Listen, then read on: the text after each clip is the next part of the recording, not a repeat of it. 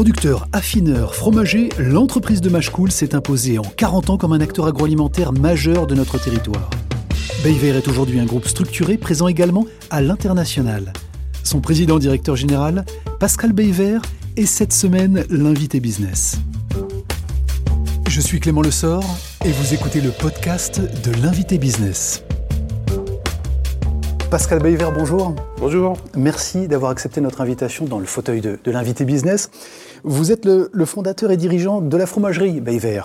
Siège social à Machecoul, 7 sites de production, vous transformez 30 millions de litres de lait en fromage chaque année, c'est 80 millions d'euros de chiffre d'affaires, 500 collaborateurs, et puis vous exportez dans plus d'une trentaine de, pays. Euh, Pascal Bévert, vous aimez à rappeler que votre histoire, votre aventure entrepreneuriale, en fait, a commencé il y a plus de 40 ans dans la ferme de, vos parents. Euh, d'ailleurs, qu'est-ce qu'ils vous ont appris Qu'est-ce qu'ils vous ont enseigné comme valeur et qui a pu, d'une certaine manière, guider votre vie d'entrepreneur?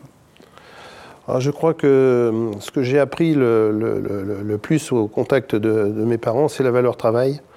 C'est euh, la valeur travail dans son quotidien. D'ailleurs, qui a été euh, à un moment donné un peu une vraie interrogation pour moi, parce que quand la, l'entreprise a commencé à prendre un peu d'essor, il a fallu un peu se désolidariser de ce travail physique qui a fait ma construction du départ, hein, puisque euh, au départ c'était euh, tous les jours, euh, j'allais dire, sur les marchés, à fabriquer, enfin vraiment le, travail en tant que en, tant qu'animateur physique du, travail, il a fallu prendre de la hauteur.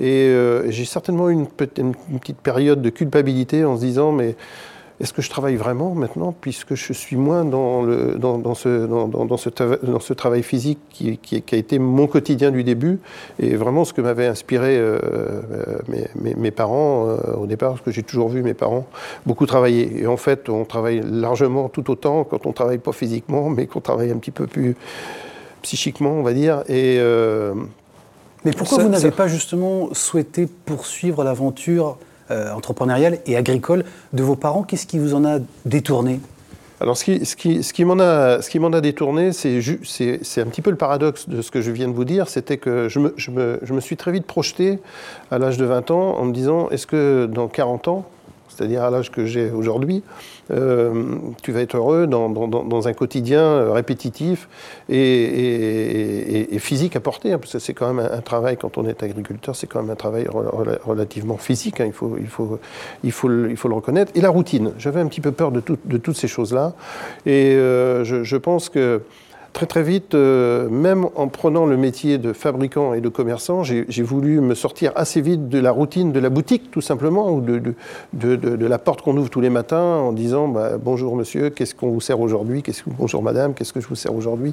Donc j'ai vraiment souhaité donner de, l'essor à l'entreprise afin que je puisse y prendre de la hauteur et en même temps de m'entourer de, collaborateurs compétents, chacun dans leur domaine. Est-ce que vos parents vous ont tenu rigueur de justement de ce, choix euh, de, quitter l'exploitation agricole euh, Il y a certainement eu un petit choc, euh, peut-être pas, peut-être en ont dit, pas dit de, manière très, très, très directe, parce que mes parents n'étaient pas des, des, personnes belliqueuses. Hein ou, ne sont pas, parce que j'ai toujours ma maman. Hein.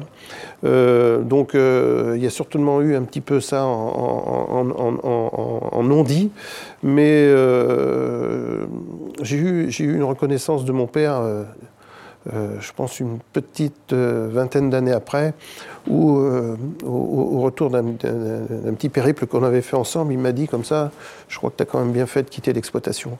Et ça, ça m'avait fait énormément plaisir. Bah oui, le succès évidemment de votre entreprise était peut-être une, une réponse tout simplement. D'ailleurs, le succès qui s'explique aussi par la stratégie de distribution, au-delà de la qualité de vos produits que beaucoup de celles et ceux qui nous regardent connaissent, euh, des fromages euh, Bayver, c'est vraiment la stratégie de distribution. Est-ce que vous pouvez nous expliquer le, secret de cette stratégie, de cette diffusion multicanale qui a été évidemment euh, gagnante pour vous? Voilà. Alors, écoutez, cette stratégie, elle est, née de, justement de la vente directe, qui avait quand même initié mes parents. Hein. je pense qu'on peut aussi leur rendre cette, cet hommage parce qu'ils avaient allumé cette petite flamme de la vente directe, ce qui n'était pas rien dans les années 70, puisque on parle beaucoup des circuits courts maintenant. Mais mon père, dans les années 70, avait initié la vente directe de lait cru en berlingot. C'est des berlingots de lait tout, tout. Et c'était déjà une, première étape de, de voyez, de, des circuits courts. Et donc moi, j'ai toujours mis en avant euh, cette, cette, distribution quasiment avant la production. Donc j'ai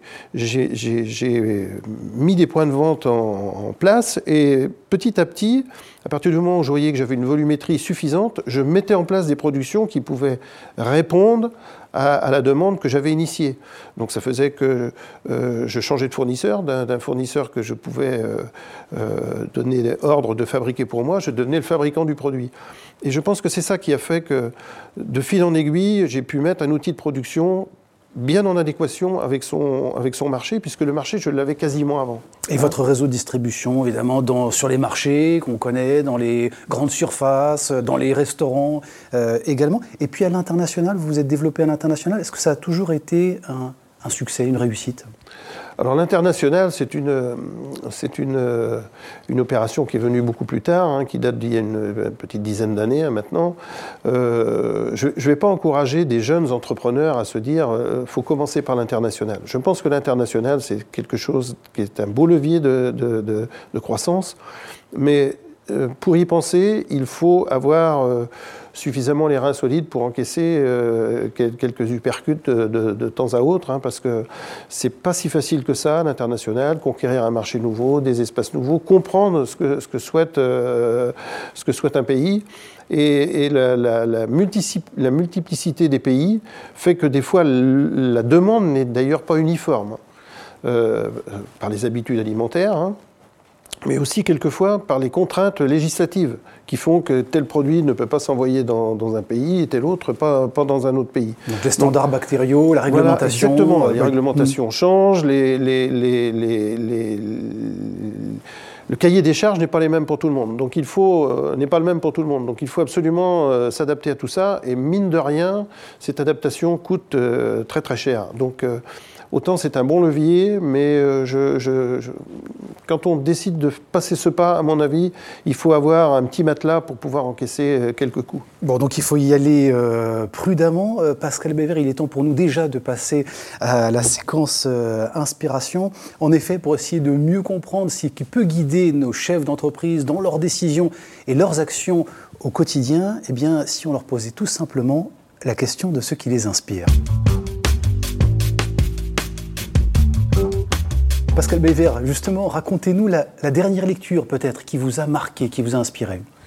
Alors, les lectures qui m'inspirent en, ce moment, sont pas peut-être d'une très grande originalité, mais puisqu'elles sont pour moi d'actualité, euh, je suis beaucoup sur la transmission familiale, hein, donc euh, je, lis pas mal d'ouvrages de, là-dessus, ou des, articles hein, que je peux trouver euh, de ci, de là.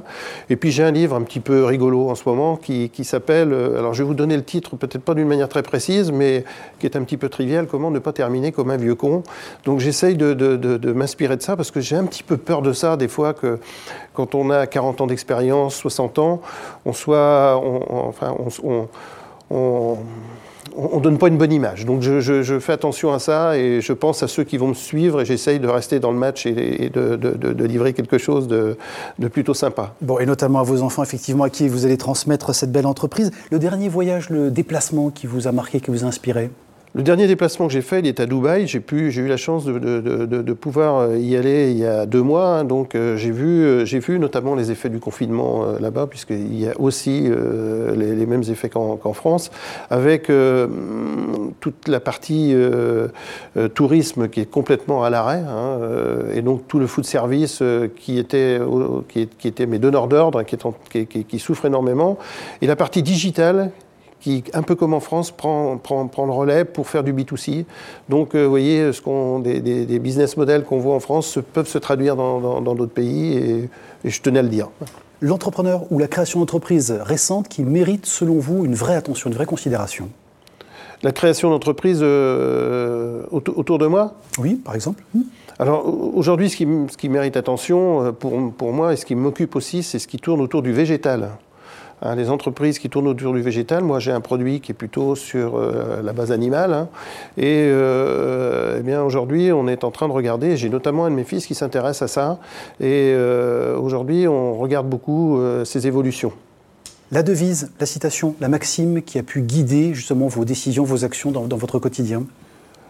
Une, une, devise, tout ce qui ne tue pas rend plus fort. Hein, que, je, que, j'essaye de m'approprier, parce que j'ai eu euh, des succès, mais j'ai eu aussi des échecs.